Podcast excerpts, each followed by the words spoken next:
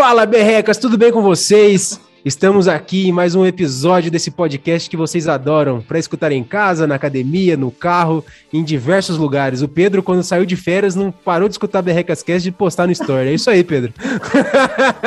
Hoje será um episódio que estaremos apenas eu e meu grande amigo, né, o comentarista diretamente da Dia de Lab. Pedro Quaresma. Obrigado, Lucas. E o Lucas tá brincando, Paula, porque eu acabei de voltar de férias. Voltei essa semana, ah. anteontem voltei de férias. Por isso que ele tava tirando sal. Mas bom, meu nome é Pedro Quaresma, né? Eu, eu sou da Dia de Lab, do Instituto Agir e Pensar. É, ajudo aqui é, os berrecas a, a, fazer os comentários e a, a, fazer um pouco da curadoria de, de convidados do, do nosso podcast. Esse é mais um conteúdo fruto da parceria entre a Dia de Lab e o canal dos Berrecas. Dia de Lab, uma comunidade, dezenas de cursos e infinitas possibilidades. E queria te fazer uma pergunta, Paulo. Quem é você na fila do pão? Pois é, eu estou na fila faz muitos anos. Eu até tenho dito que ultimamente eu estou me dando ao luxo de fazer o que eu quero, só sem fazer aquilo que eu deveria fazer para o desenvolvimento da minha área, que eu já fiz muito, né? Então, durante os últimos anos, eu diria que mais de 40 anos, eu tenho sido uma funcionária exemplar da área. Eu vou em todos os lugares que tenho que ir, se congressos que, são, que eu sou chamada, eu vou dar palestra, vou dar curso, e dava cursos de final de semana também para ensinar alunos em todos esses lugares do Brasil, lá no fim do mundo, eu ia, ficava dando aula durante 10, 12 horas. E eu fiz um trabalho eu acho que foi relevante para construir uma área, que é a área da psicologia forense. No, quando eu iniciei meus, minha pós-graduação, mestrado e doutorado, essa área inexistia no Brasil. Era falada como se fosse, alguns falavam de psicologia jurídica, de psicologia judiciária, e eram alguns nomes que tinham por aí, mas era uma coisa muito de perícia, e que não havia uma, um, uma, uma área de pesquisa fortalecida. Né? Na verdade, não tinha nem um nome. E, e quando eu comecei a, a estudar essas questões, principalmente no meu doutorado, por volta de 1985, eu fui fazer um estudo sobre adolescência e fatores. É, e eu vi que não havia nenhum estudo empírico sobre adolescentes infratores no Brasil. Nós não tínhamos trabalhos publicados, pesquisas nas universidades, porque nós, nós tínhamos alguns estudos, textos teóricos sobre a adequação do atendimento ao adolescente infrator e coisas assim. E nessa época, é, a literatura então era inexistente, as pesquisas portanto, inexistentes. O que eu, nós tínhamos eram alguns estudos internacionais, alguns ah, ah, importantes estudos, inclusive do Patterson, né? foi um grande mentor meu, na minha linha de, de estudo, e eu comecei do zero no Brasil. Comecei fazendo uma investigação, indo ao local. Por que, que eu fiz isso? Porque eu tinha uma formação metodológica muito consistente. Eu, eu, eu tanto na minha graduação na UEL, como no, na minha pós-graduação na USP, da experimental da USP. Né? Então, Paulo, o que, que dá essa, essa formação? Queria te fazer uma é. pergunta nesse sentido. Estou adorando te ouvir falar, né? É, é. Eu chamei você só de Paula até agora, mas a gente está aqui com Paula Gomide, né? uma referência na, na, psicologia no Brasil. É uma honra estar com, com, com você aqui. E eu estou pensando aqui em um dos primeiros livros que li, ainda no início da, da graduação, é, Pais Presentes, Pais Ausentes. E assim, é um livro que gerou muito impacto na vida de psicólogos e, e mais é. também na, na, vida da comunidade leiga. Da comunidade. Né? Uhum. Eu trabalhei um tempão, Paula, em hospital, trabalhei 10 anos em hospital, no ambulatório do hospital, atendendo as pessoas que vinham fazer psicoterapia no hospital. E, assim, eu acho que lá, 50% dos pais que chegavam lá saíam com um receituário médico com o nome pais presentes, pais ausentes, Paula Gomide, e aí eles iam na livraria, não tinha mais, eles voltavam e pediam, não tinha PDF na época para passar para eles, então assim, não tinha, mas eles, mas eles encomendavam e encontravam um livro. Então, assim, pensando um pouco nisso, assim, né, nesse impacto também na carreira, na, na, na vida da comunidade, né, extra psicologia, né, como, como a, a pesquisa influenciou na sua carreira profissional? Isso. Então, exatamente isso que você falou, Pedro, para mim é um grande orgulho né, ter feito esse Pais Presentes, porque foi uma saída da área acadêmica para um, um, livro de, de, cunho mais geral. Né? Eu tinha muito medo de fazer isso. Como é que eu vou me comunicar com, com o grande público se eu só estou habituada a falar na, na linguagem, nesse linguajar científico que é bem amarrado e cheio de citações e, e tal. Mas o que, que me fez dar esse pulo, na verdade? Quando eu comecei a estudar adolescentes infratores, e que eu vi que era uma, que era uma área que as pessoas não sabiam nada, e eu, eu fiz muito, meu doutorado foi nessa área, eu estudei muito sobre isso, e eu ia dar palestras nesse interior para pessoas que não eram da área científica. Eram assistentes sociais, advogados, pedagogos, eh, educadores sociais, que, que, e eu comecei a adaptar a linguagem para me comunicar com essas pessoas para que eles pudessem. Não podia falar em contingências, em reforço, isso tudo era inadmissível. Então, eu tinha que adaptar a linguagem para que as pessoas me comunicassem, mas que eu comunicasse pesquisas científicas, para que eles entendessem que isso tinha respaldo. E aí eu fui fazendo isso, e durante, quando você fez a primeira pergunta lá, né, como é que eu estou nessa situação, durante o meu doutorado, eu fiz algo que, que foi bem importante, porque eu construí uma teoria de estilos parentais. Porque o que ocorria? Né? Nós tínhamos alguns modelos estrangeiros, né, de McCormick Balmer, que, que, eram, que eram pesquisadores que estudavam estilos parentais, mas uh, não servia para o que eu estava vendo. Então, eu, quando eu comecei a estudar adolescentes infratores, eu vi algumas variáveis que esses modelos não me apresentava. E a partir disso, o que, que, era que eu estava vendo? Eu estava vendo que esses adolescentes com os quais eu estava lidando, na minha amostragem foi mais de 100, né, estavam em medidas de socioeducação, que eu fazia entrevistas pessoalmente, fiz intervenção, fiz acompanhamento, eles tinham um padrão de história familiar, que o Patterson já falava nisso. Então, eram pais com estilos parentais muito similares similares.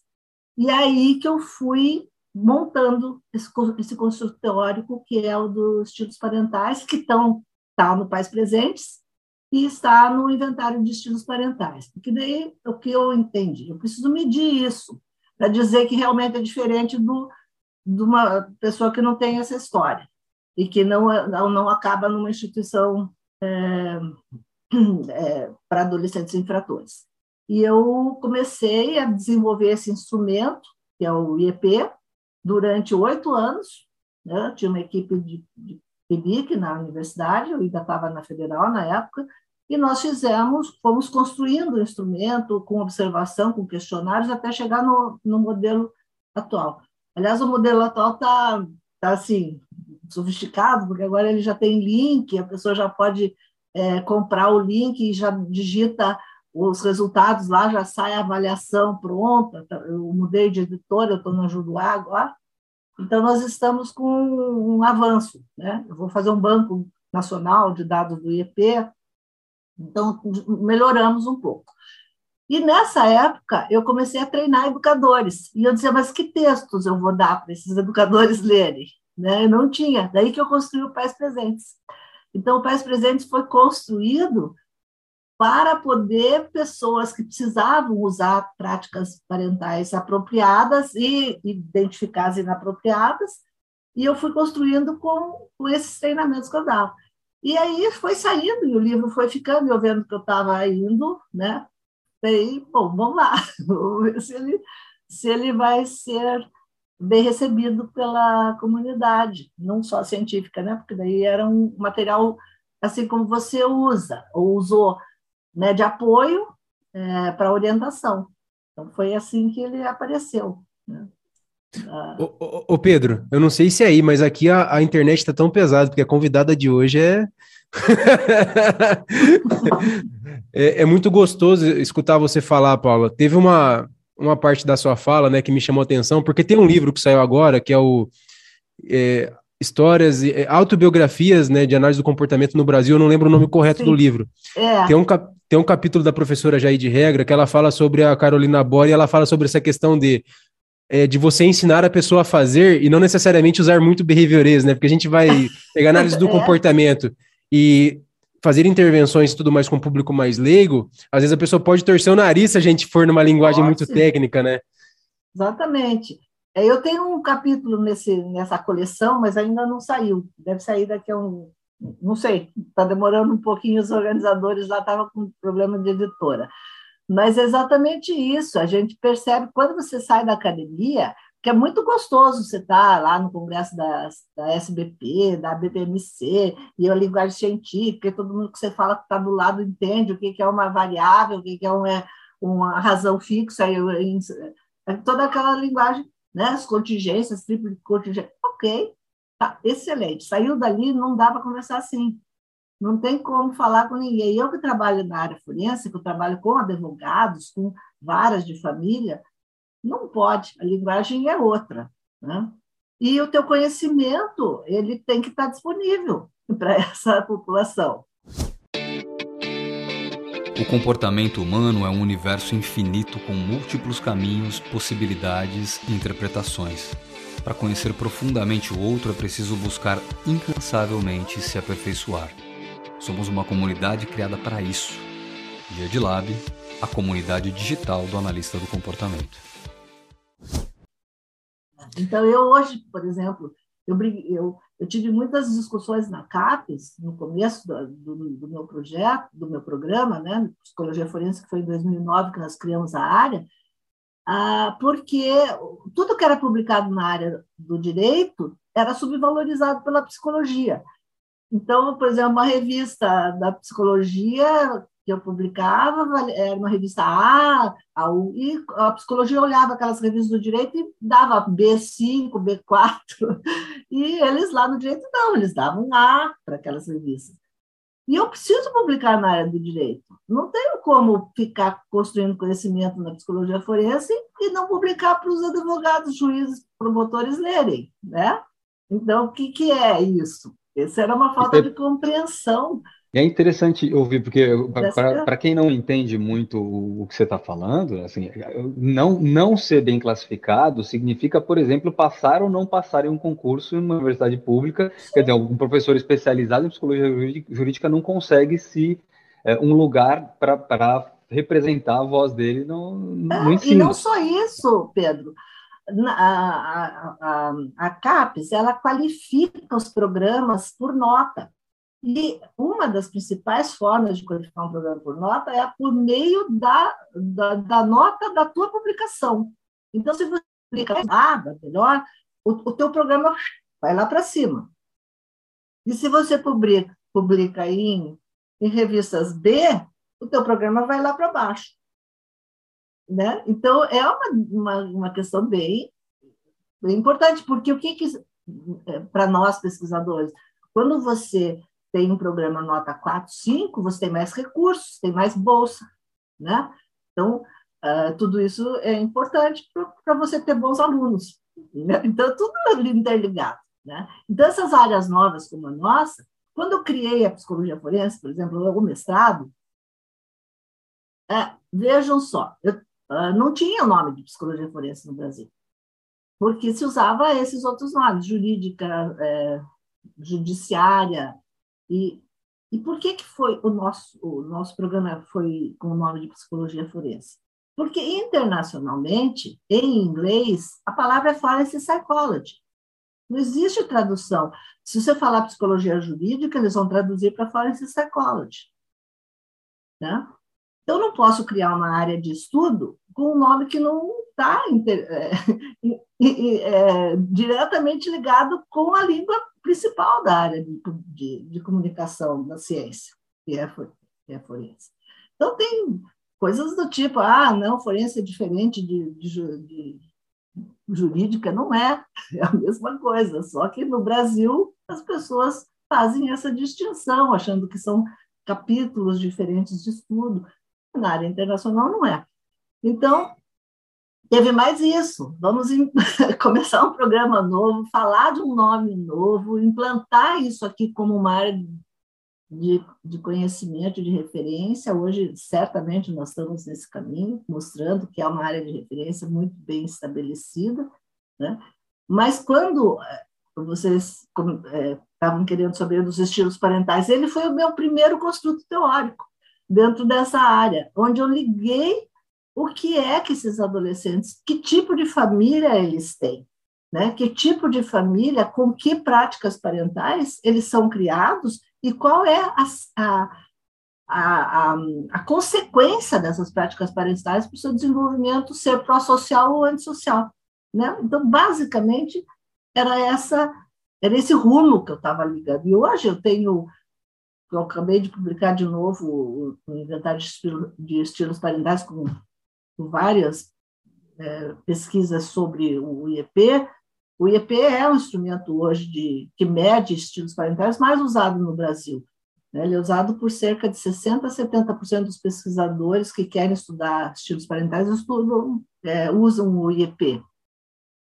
Então, ele está muito bem aceito pela, pela comunidade. Né? E nós estamos vendo como ele consegue refletir um, as, vários tipos de, de problemas que, que você tem. Será que práticas parentais influenciam na forma como os jovens dirigem? Né? Então, são várias perguntas que a gente está fazendo, mostrando como essas práticas parentais afetam diversas áreas. Né? Então, eu tenho estudos sobre isso, mostrando que, que sim, que práticas parentais inadequadas podem, podem ser é, prejudiciais, né? Mas então, é, é, eu acho que hoje nós temos vários estudos mostrando a influência das práticas parentais em, em situações as mais diferentes. Então, você vai ver lá que se estuda autonomia, empatia, é, é, os adolescentes infratores, né? problemas, problemas de adolescentes é, que engravidam precocemente, tudo ligado às práticas parentais. Então, ela é um campo imenso, aberto. Esse é mais um conteúdo fruto da parceria entre a Dia de Lab e o canal dos Berrecas. Dia de Lab, uma comunidade, dezenas de cursos e infinitas possibilidades. É, Paula, eu deixa eu fazer uma pergunta geral, acho importante, porque quem vai ouvir a gente necessariamente é, não necessariamente conhece, mas você poderia falar um pouco, de forma geral, sobre os grandes estilos parentais e sobre os últimos achados nessa tá. área? Então, veja, o que é o estilo parental? Ele é um conjunto de práticas parentais, ou seja, a forma como os pais ou os cuidadores educam os seus filhos, que podem refletir em desenvolvimento de comportamentos antissociais, que são esses infratores, que são comportamentos é, é, de pichação, de uso de drogas, de, de, de gravidez precoce, de mau uso do, do da, de jovens é, que dirigem de forma abusiva. Então, esses poderiam ser considerados alguns comportamentos antissociais, que são os que nós estudamos. Por um lado. Por outro lado, práticas parentais positivas, elas podem estar, estão associadas a desenvolvimento de, de comportamentos pró-sociais, ou seja, comportamentos que facilitam a convivência, a aprendizagem, o sucesso, o bom desenvolvimento. No modelo que eu desenvolvi, nós temos sete práticas parentais. Elas são duas positivas, que é monitoria positiva e comportamento moral, esse, essa variável comportamento moral, ela inexiste nos demais programas que estão disponíveis, todos os outros inventários que existem, nacionais ou internacionais, não, não trabalham com essa variável, mas eu a coloquei no, no, no, no meu modelo porque foi uma das principais que observei a ausência dela no desenvolvimento de, de comportamentos antissociais de infratores. Né? Então, o que, que é o comportamento moral? Ele é o desenvolvimento das virtudes. Né? Então, as virtudes, muitas delas, e a maioria delas, são é, universais. Né? Ah, então, a justiça, a generosidade, a, a honestidade, elas aparecem em diversos é, níveis, em todas as civilizações. Né? E nós estamos medindo isso, dizendo que quem não aprende isso por meio das relações parentais fica com déficit na formação do comportamento moral e estão sujeito a ter comportamentos antissociais e não adequados para a convivência social. Né? E, e aí nós temos a, as negativas, que são importantíssimas, porque elas mostram que práticas parentais negativas, como negligência, né, ausência de afeto, de cuidados, a, ao abuso físico, né, que, é o tratamento, as tentativas de controle de comportamento do filho por meio de uso de instrumentos para bater, ou a ausência de regras, que nós chamamos no modelo de disciplina relaxada, onde os pais dão uma regra, não seguem, eles estabelecem, eles ameaçam, mas eles não fazem cumprir. Então, o filho não aprende o que é certo e o que é errado, ele aprende manipulações emocionais. Nós temos também o que a gente chama de punição inconsistente, onde a, o pai ou a mãe definem a forma de educar em função do seu humor. Então, se estão contentes, deixam tudo, se estão bravos, não deixam nada, punem em, em função dessas, dessas questões. Então, são cinco negativas e duas positivas. O que, que a gente faz? A gente mede isso através do instrumento faz uma continha muito simples, que é a soma das positivas junto com a soma das negativas, isso dá um índice de estilo parental, e esse índice ele vai nos dizer é, quatro informações básicas, por exemplo. Se o índice é bom, ou seja, positivo, é, acima de um determinado valor, ele é muito bom. Então, eu posso dizer assim, ó, esse pai ou essa mãe ou esse cuidador, que eu aplico também do, cuidadores de casas sociais, por exemplo, ele está indo muito bem. Ele tem, ele utiliza recursos apropriados, ele, ele valoriza o desenvolvimento da, da criança, ele está atento, ele tem afeto, enfim. E aí vem um segundo nível, que então é o muito bom, né? depois nós temos o bom, depois a gente tem o regular e tem o de risco. O de risco significa que eu estou com uma família, ou estou com um pai ou com uma mãe, que tem práticas parentais é, determinantes para o desenvolvimento de comportamentos antissociais. Né? E aí eu preciso tomar atitudes. É isso que, é interessante no IEP. Ele te dá, a partir desse diagnóstico, ele diz o que, que o, o terapeuta, o o, o quem aplicou, o avaliador, deve fazer. Né? Então, se está tudo bom, está tudo bom, parabeniza. Se está bom, eu posso orientar livros de orientação de pais, como, por exemplo, Pais Presentes ou outros. Peço, olha, agora vocês precisam ler, porque vocês precisam aprimorar aqui tal. Se está regular, eu já preciso de cursos de capacitação, porque só a leitura não funciona. E se está de risco, eu preciso de intervenção. Né? E é isso que vai fazer com que se tome uma atitude a respeito. Isso eu faço isso em populações grandes, em escola, por exemplo, eu posso orientar a diretor, olha, aqui eu tenho um conjunto de pessoas, por exemplo, eu tenho estudos que mostram que o estilo parental está determinando, é, determinando o comportamento de bullying.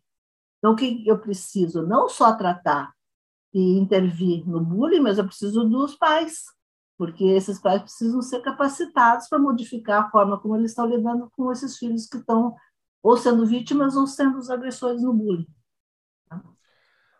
Olá, Esse tudo é bem? tudo bem, Paula? Bom, tudo, Paula, é, bem também. Ele deixa... merece ser punido por chegar atrasado ou não, Paulo? mas deixa... Tá... Mas deixa, deixa, eu, deixa eu contar, contar um, um caos, tá? Uma situação. Por que, que eu me atrasei? Hum. Tá? Eu me atrasei porque na BPMC, Para quem não está tá me ouvindo, viu, essa voz nova aqui, eu sou o psicólogo Luciano Martorelli Moreno, vulgo Luciano Berreca. Cheguei um pouco atrasado aqui, mas vou contar a verdade. Na BPMC, nós ficamos responsáveis por bater um papo com você ali nos intervalos, né? uhum. né? E aí, Oi. nossa, Paula Gomide, nossa, vamos falar com a Paula Gomide, beleza. O Lucas vazou. Ele me deixou sozinho. Minha esposa estava no hospital. Obrigado. Ele me deixou sozinho. Aí o que, que eu fiz agora? Retribuir para ele, deixei ele sozinho. Ah, mentira. mentira, mentira. É, bom, né? uhum. é, eu tive, eu tive um pequeno problema. Eu tenho dois gatos e um deles ficou doente, estava bem amoadinho. Eu tive que correr no veterinário com ele. Acabei atrasando meu último atendimento, por isso acabei me atrasando. Peço desculpas. E eu quero uhum. parabenizar que é sempre uma delícia ouvir você falando sobre esse tema tão importante dentro da psicologia. E eu queria. Você vai fazer a quarta pergunta? Fazer uma pergunta para ela. Questões complexas exigem aprofundamento. Vamos fazer isso juntos? Dia de Lab, uma comunidade, dezenas de cursos e infinitas possibilidades. Inclusive, inclusive usando a, a, deixa, Paulo, que eu falei para você no meu outro comentário sobre o livro, né, da história das autobiografias aí do cotidiano científico. A gente sabe que você, né, é uma referência profissional para boa parte dos psicólogos e psicólogas, né, do nosso contexto e vai ser por muito tempo. Tem uma curiosidade. Qual, quais foram as suas, né, referências as profissionais? Minhas referências? Então, eu tive o privilégio, Lucas, de é, me formar num, num, num, curso em Londrina que foi sui generis. É, a universidade era nova e eles contrataram um grupo de professores que tinha acabado de se formar em Campinas e que eram analistas de comportamento ferrenhos, aqueles formados dentro de uma metodologia muito rigorosa, e eles foram montar esse curso lá em Londrina. E o meu curso tinha oito horas de aula por dia, tinha oito disciplinas de psicologia experimental, era um negócio assim meio fora da casinha. Mas e ali eu me lembro que já no quarto ano eu, eu fiz o meu primeiro congressinho, era um seminário. Eu, eu coordenei aquilo. Então, por isso que hoje eu digo não vou fazer mais nada disso. Mas desde aquela época. E aí nós trouxemos Carolina Bore, né, Maria Amélia Matos, ah, os grandes nomes, o Todorov. Eu me lembro perfeitamente do dia que o Todorov, que eu conheci o Todorov, eu digo, eu estou conhecendo o cientista. E aí eu só voltei me ajoelhar e dizer obrigada pela sua presença. E, né? e a gente começou, o Silvio Botomé foi também fazer palestras lá, todo o grupo de principais pesquisadores, né, de cientistas brasileiros que coordenavam a Sociedade Brasileira de Psicologia, foram lá ao nosso curso, e aí nós estabelecemos não só essas relações profissionais, mas relações pessoais. E eu, desde pronto, já ia à Sociedade Brasileira de Psicologia e me sentava ao lado de Isaías Pessotti. E aí a gente ia conversando, eles, nós nos tornamos muito amigos durante todos esses anos. Depois, o Roberto Banaco. E aí a gente foi ali, naquele ambiente, o que, que, que foi bom? Né? Você sabia o que, que era bom, o que, que não era bom, a gente também percebia logo numa conversa preliminar ou num texto. Você recebia textos e eu fiz o meu mestrado doutorado na USP, na experimental da USP, que era o tal do B10, né? o, o nosso bloco, era super é, diferenciado. Meu orientador foi o César Ades, um etólogo de renome internacional. Nós aprendemos com os melhores, né? Então aí foi essa minha formação, foi muito muito rigorosa. Quando eu saí desse rigor de análise mental do comportamento e fui para a área forense, eu falei, o que, que eu levo agora? Eu levo a minha bagagem metodológica, porque os meus pares não falam desse assunto que eu estou falando, eles falam de, de outros assuntos, né? Mas para mim foi importante ter essa formação. Então são esses os meus as minhas referências. Né? Bacana. É só referência Só gente. Só gente que, nem, que ninguém conhece, né? Ninguém, que ninguém conhece, é, ninguém nunca né, leu nada sobre, nenhuma, né? Não tem nenhuma, nenhuma, relevância social na psicologia, né? Não, não tem. É.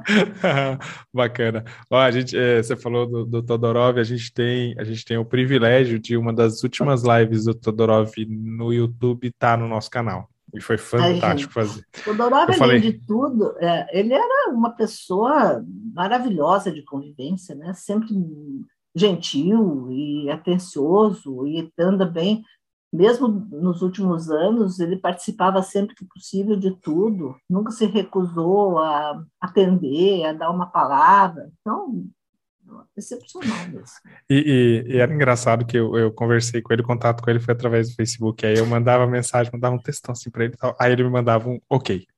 E aí eu ficava. Que que a, gente, a, gente, não sabia se ele ia participar ou não da live até no dia. Eu falei, bicho, Luciano, não sei se ele vai vir, não, hein? o ok dele era uh, objetivo, assim. E depois é, até perguntei para as meninas que passaram o contato para ele. Ele só me responde com ok. É isso mesmo. Ela falou: não, é isso mesmo, ele vai, ele vai. Aí eu, teve uma, tá um detalhe certo. lá que é, um detalhe que ele não gostou tal. E aí, durante a live, ele pegou e falou assim: ah, é, ele cansou, aí, aí, a gente falou, professor, no seu tempo, se o senhor quiser, não, mas eu quero terminar minha fala. E aí ele foi até o fim da fala da live. A gente deu um tempinho para ele é. se recompor, e aí ele foi até o fim da live. Foi fantástico. Foi uma oportunidade é. única, né? Uhum. Persistente. E, e assim, a gente está falando aí dessas, dessas feras da análise do comportamento, dessas feras, nossas né? referências. E assim, a gente, a gente entende que hoje a psicologia conquistou um espaço e só vem crescendo, né? Então, assim, eu não sei se felizmente ou infelizmente a psicologia hoje está se tornando um, um é, algo importante na sociedade e necessário, mais do que importante, necessário, né? Infelizmente, necessário, né? É, é legal ser importante, mas acho que a psicologia não devia ser necessária, né? Assim, num sentido que... Polêmico, hein? Polêmico, hein?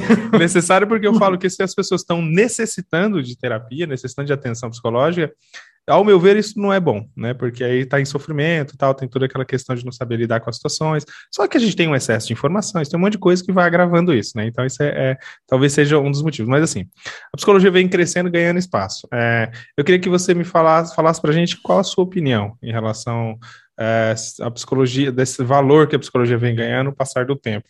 E, além disso, vou fazer uma segunda pergunta que toma um gancho nessa primeira pergunta. E queria que você contasse um pouco como era quando você iniciou sua carreira, como que foi, quais foram os desafios aí. Hoje a gente tem então. um monte de recurso, né, para poder falar assim, sou psicólogo, né? Na é. sua época não tinha tantos recursos, então como que foi isso? Então, você veja uma coisa, é, a longa carreira, a longa história, né? Eu, é, em 1988, eu era conselheira do Conselho Federal de Psicologia. Então, eu fiz, eu fiz de tudo. Eu fui do Conselho Regional do Paraná durante dois mandatos, depois fui do Federal durante dois mandatos. Quando eu cheguei no Federal, eu falei com o Virgílio Bastos, que é meu grande amigo, que foi é, coordenador da CAPES, foi presidente do Conselho Federal. Também é uma referência na minha vida, mas nós somos mais colegas, né? Eu falei, Virgílio, nós estamos aqui no Federal, vamos fazer alguma coisa importante, em vez de ficar aqui olhando o processo. Claro que é importante fazer isso, mas vamos. E nós, então, criamos uma primeira pesquisa nacional que tem um livro chamado Quem é o Psicólogo Brasileiro? É um livrinho azulzinho, editado pela Edicom, e esse foi o primeiro mapeamento de quem é o psicólogo brasileiro feito né, no Brasil foi publicada em 1988, com, quando eu e o Virgílio estávamos na, no Conselho Federal de Psicologia, então a gente pesquisou tudo isso. Quem é, então? O que, que eles fazem? O que, que eles que formação eles têm? É, se, se, são clínicos, se são da área educacional, se são da organizacional, se eles ganham bem, se eles ganham mal, que testes eles usam, que procedimentos eles usam. Fizemos esse mapeamento todo, convidamos vários ilustres pesquisadores, nossos amigos, para escreverem capítulos sobre análise desses dados. E aí a gente já tinha essa primeira informação mostrando que a maioria dos psicólogos entrava na psicologia para ser clínico, né, para fazer psicologia clínica, né, a maioria de 60%, 70% já fazia isso. Isso não mudou muito até hoje. Né? Nós continuamos tendo uma grande tendência nos, nos cursos e nas pessoas que se formam para fazerem isso. Claro que o mercado encolheu, e o mercado encolheu e essas pessoas entram com uma expectativa de abrir o seu consultório e não tem, não tem cliente para fazer, para atender, né? Começam a, a, ter que fazer outras coisas. Por outro lado, quando estou falando em psicologia forense, o campo da psicologia forense sobre. O que, que esse campo está mostrando hoje? Ele está mostrando uma necessidade urgente de ter especialistas trabalhando com essa área tão difícil, porque quem é o nosso cliente? É aquele que tem alguma interface com direito. Então, ou ele está preso, ou ele é um indivíduo que está numa unidade de socioeducação, ou ele tem algum problema com a justiça, né? E esse é nós não temos profissionais nessa área suficientes nem bem informados. Enquanto que na área da, e, por exemplo, nos Estados Unidos, para você ser um, um doutor em clínica é, forense, né, ou para ser para ser um, um, um, profissional da clínica forense, tem que ter doutorado, porque é extremamente sofisticada essa área. Eu não sei se, eu, como estudo essa área, eu, eu digo com mais precisão. Você usa conhecimentos gerais da psicologia, mas eles são absolutamente adaptados àquela clientela diferenciada. Por exemplo, eu trabalho com parricida, filhos que mataram os pais. Faço intervenção com eles. O processo, ou vamos dizer, o protocolo de atendimento clínico totalmente distinto de um protocolo de atendimento da clínica normal, da psicologia. Né? Então, o que, que mudou né, dentro da pergunta que você fez? Mudou que hoje se conhece melhor o que, que a psicologia é sofisticada, ela não é uma área para eu sair da universidade no quinto ano e abrir a minha o meu consultório, porque eu não sei nada, essa é a verdade. Eu saio dali e eu não posso abrir o consultório, porque eu ainda só tenho conhecimentos generalistas, né? E a clínica, por exemplo, eu fiz uma pesquisa alguns anos atrás sobre abuso sexual infantil e 90% dos psicólogos diziam que, quando, que eles não tinham clientes com abuso sexual. Quando as pesquisas mostram que de cada 10, 6 têm, foram sofreram um abuso sexual. Então, como é que essas pessoas não estão lá no consultório? Não, mas o psicólogo não vê. Ele sequer atenta para que isso possa estar acontecendo, porque ele não tem informação, né? Diga. É, é, é estranho isso, até porque eu teve um período do, do, do, consultório, hoje ainda acontece, né, assim, mas com menor frequência, mas teve um período que eu estava atendendo bastante e, e, eu falava que toda semana eu escutava um relato de violência sexual na infância de algum dos meus Sim, clientes. Porque você Isso... estava aberto para o relato. Sim, Quando você não está aberto para o relato, a pessoa começa a tentar e o, e o terapeuta muda de assunto, porque ele não quer escutar aquilo lá. Uhum. Ele não sabe o que é. fazer com aquele assunto. Sim, então, ele tive, não ouve. Tive eu tive até uma cliente que ela falou para mim assim, é, que ela tinha, antes de falar comigo, de contar, ela queria contar uma história, ela ainda não estava confortável, ela falou assim, é, eu passei por três outros, três profissionais antes de você, e todas as vezes que eu contei essa história, eles é, já teve situação de um, um, um, dos profissionais virar e falar assim, olha, eu vou ter que te encaminhar porque isso realmente... Exato. E no fim das contas, e no fim das contas, era uma história realmente pesada, mas era uma história que eu acho que a partir do momento que você se capacita se, e você estuda a, a, como manejar aquela situação, você lida, funciona, claro. flui. Né? Uhum. Então, acho que essa, é a questão, o manejo, né? O quanto você se capacita para manejar Sim, certas mas situações. Mas veja, essa é uma área também especializada, né? Se você é, conhece as principais dicas dessa revelação, porque sem a revelação não há tratamento. Então, se o indivíduo não revela o que se passou com ele, não trata. Né? Eu já me aconteceu várias vezes eu estar dando palestras sobre abuso sexual, características do abuso sexual, termina, está no corredor, quatro, cinco pessoas querendo falar comigo, querendo revelar o seu abuso. E muitas já faziam terapia e não revelaram lá na terapia. Porque, então, eu digo, o que ocorre é assim, como não há entendimento de determinadas, mesmo que você faça o estágio de psicologia clínica, estágio de psicologia organizacional, papá, é preciso saber que ali você teve uma, uma informação genérica, né? Propedêutica. Mas, para você ir para alguma área, cursos de especialização, treinamentos, capacitações, supervisões e tudo mais que vão te levar a uma, uma, uma atuação razoável. Né? Então, isso eu acho que tem um problema sério. Como a nossa profissão ela permite que você saia da universidade e faça o que quiser dentro da área da psicologia, ela não é como a medicina que diz, ó, oh, você não pode fazer se não fizer residência em infectologia, você não vai ser um...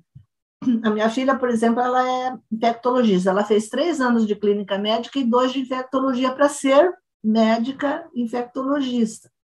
A psicologia não faz isso, né? Por que, que ela não faz? Por que, que ela entende diferente da medicina, que exige uma formação complementar é, sofisticada e focada?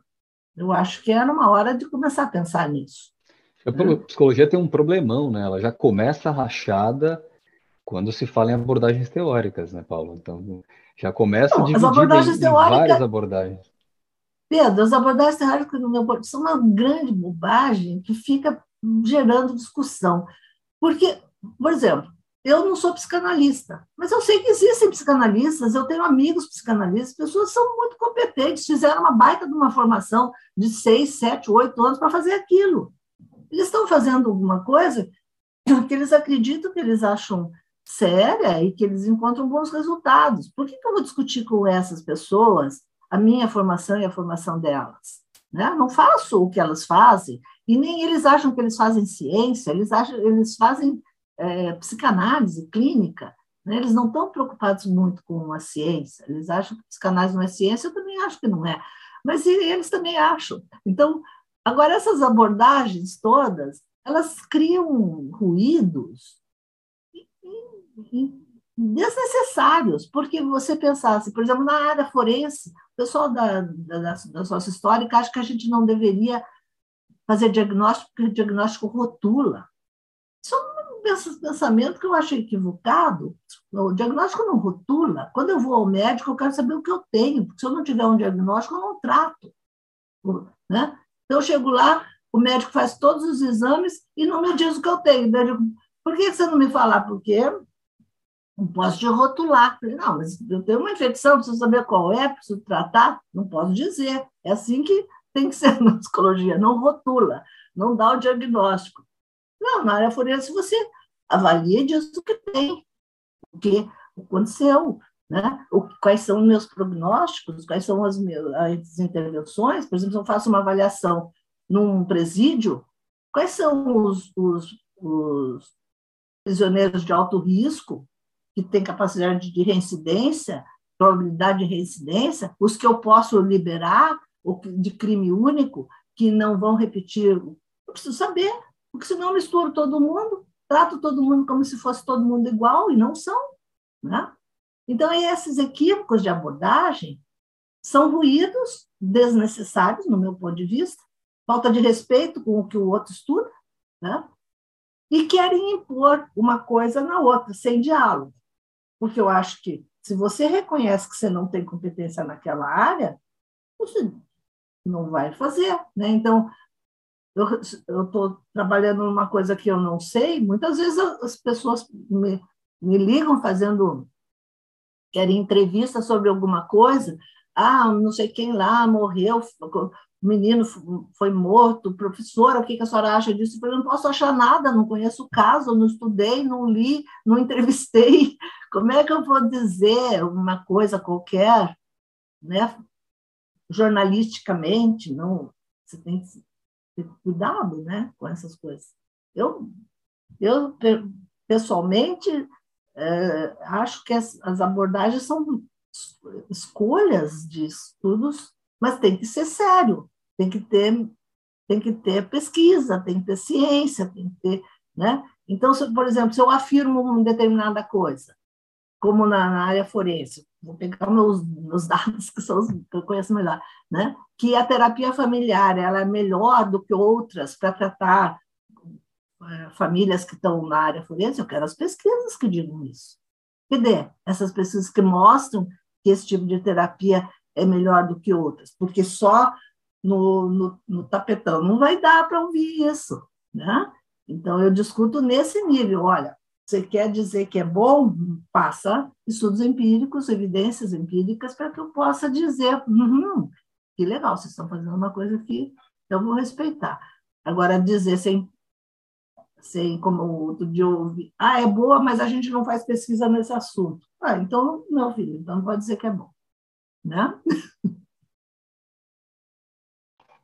É muito bom, é muito bom te ouvir, muito bom ouvir uma das maiores pesquisadoras brasileiras aqui no, no BRCascast, Fitia de Lab, falando sobre, sobre pesquisa, sobre evidência científica, sobre diálogo dentro da própria profissão, né, que, que, que a psicologia precisou militar por muito tempo para se, se estabelecer como, como ciência.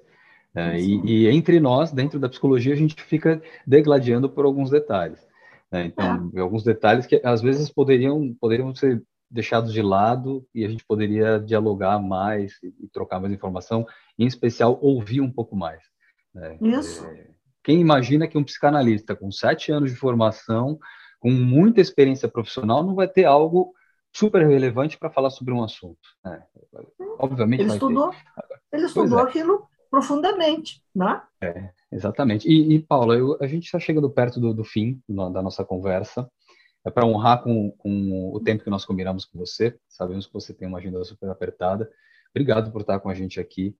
E foi, foi riquíssimo. Acho que é, assim, a gente vai poder usar muito esse material para divulgar o seu trabalho, divulgar um pouco também da, da ideia da psicologia como uma ciência. Né? Isso é ah, super importante. É, foi muito bom te ouvir aqui, ouvir que tuas referências, você falando das referências, Carolina Bori, é, João Cláudio Todorov, é, bom, uma série de referências que você citou, e que lá na graduação, eu, eu ainda tenho 15 anos de formado, mas na graduação tive aula com eles. A Carolina Bori é. foi várias vezes na Federal de São Carlos, é, dar palestras, dar. Ela criou, aulas. né? Pedro, ela criou a, o curso de psicologia da Federal de São Carlos. Ela ia pois lá. É. Ela pois é, Silvio um... Botomé sempre estava por lá também. Ela só ia é. lá para conferir se estavam fazendo um bom trabalho só. É, então, eu, eu, eu, tinha aulas na, na USP com eles. É, eu tinha uma disciplina que era a, a Carolina Maria Amélia e quem era? Eu sei que o Silvio ainda era auxiliar delas nessa disciplina. Eram projetos de pesquisa dos, dos alunos, que eu era uma das alunas. Elas brigavam, elas entre elas, elas brigavam, o aluno ficava ali vendo aquela discussão maravilhosa do seu projeto, discutido por elas, você Sim. nem falava nada, Deus me livre falar alguma coisa. A Raquel Kerbal também, não? Com eles, com eles a Raquel falando. Kerbal? A Raquel Kerbal Raquel também estava nessa disciplina e elas brigavam, brigavam, brigavam as três, depois saíam tão abraçadas da disciplina, mas era uma briga ferrenha. E era é muito interessante, porque a gente ficava ali vendo eh, os argumentos científicos e não brigas pessoais, né? E era em cima do projeto que a gente tinha levado. E eu dizia, mas, nossa, onde eu estou? Isso aqui é o primeiro mundo. E realmente dava, dava essa impressão de, de que a psicologia tinha um nível, um determinado nível, né? E hoje, quando a gente está falando aqui, claro que a maioria não está se preocupando com isso, de, de manter o nível. Eu outro dia estava conversando, fui numa banca sobre ética, ética profissional, e eu vejo que os conselhos hoje eles estão muito fiscalizadores e ficam punindo psicólogos porque escreveram o relatório errado. Eu acho uma perda de tempo fazer isso. Eu, eu, gostaria que os conselhos dessem cursos de capacitação para os psicólogos escreverem relatórios corretos do jeito que eles querem. Mas ficar dando advertência e punindo porque escreveram errado não é a função do conselho. O conselho tem que orientar, o conselho tem que ajudar o profissional a ser um melhor profissional. Então, vejo desvios aí nessa, nessas funções, mas tudo isso eu acho que a moçada que está entrando aí, vocês, né, é que vão ter que colocar as coisas nos rumos. porque nós estamos agora num outro momento de observar mais. Muito bom. Muito bom. Que responsa para a gente, hein? Que responsabilidade. Oh, exatamente. Paula, somos muito o futuro da nação, Pedro. Aqui. Nós somos o futuro da nação. Vixe, coitado da nação. Brincadeira. A nação tá perdida. mas, é, mas é, Paula, né?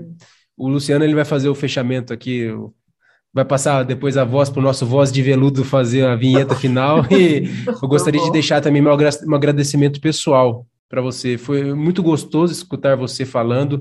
Eu vou escutar esse episódio de novo depois que ele for pro ar, né, por assim dizer. E assim, muito obrigado. Conte sempre conosco, viu? Você é muito querida. Obrigada a vocês. Foi um papo muito gostoso, fiquei muito confortável. Agradeço. Bacana. Eu, eu quero assim agradecer e a gente se sente lisonjeado. E ouvir você falando sobre suas referências, como o Pedro bem, bem disse, é, é, interessante e ver que, por exemplo, eu e o Lucas somos formados numa faculdade aqui de Assis, né?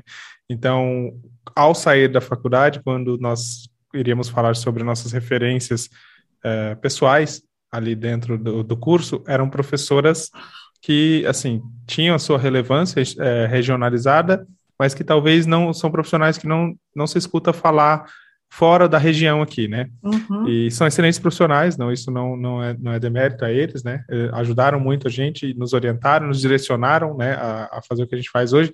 E aí é um privilégio poder, né, através dessa iniciativa que a gente faz aqui para divulgar a análise do comportamento, poder bater esse papo contigo, por exemplo, um dos exemplos, né? A minha, uma das minhas referências é a Ana Karina de Farias, que em uma semana eu estava, em uma semana eu estava fazendo, lendo um, um capítulo de um livro que ela organizou, e na outra eu estava numa live com ela, e isso para mim foi uma emoção é. fantástica, assim. É então é muito legal poder fazer isso também, poder fazer parte disso aqui. E, e aí já te adianto que, assim, a, Larinha vai entrar novamente em contato com você para outros convites. Ela vai, depois ah, ela vai te mandar um, um, oi aí.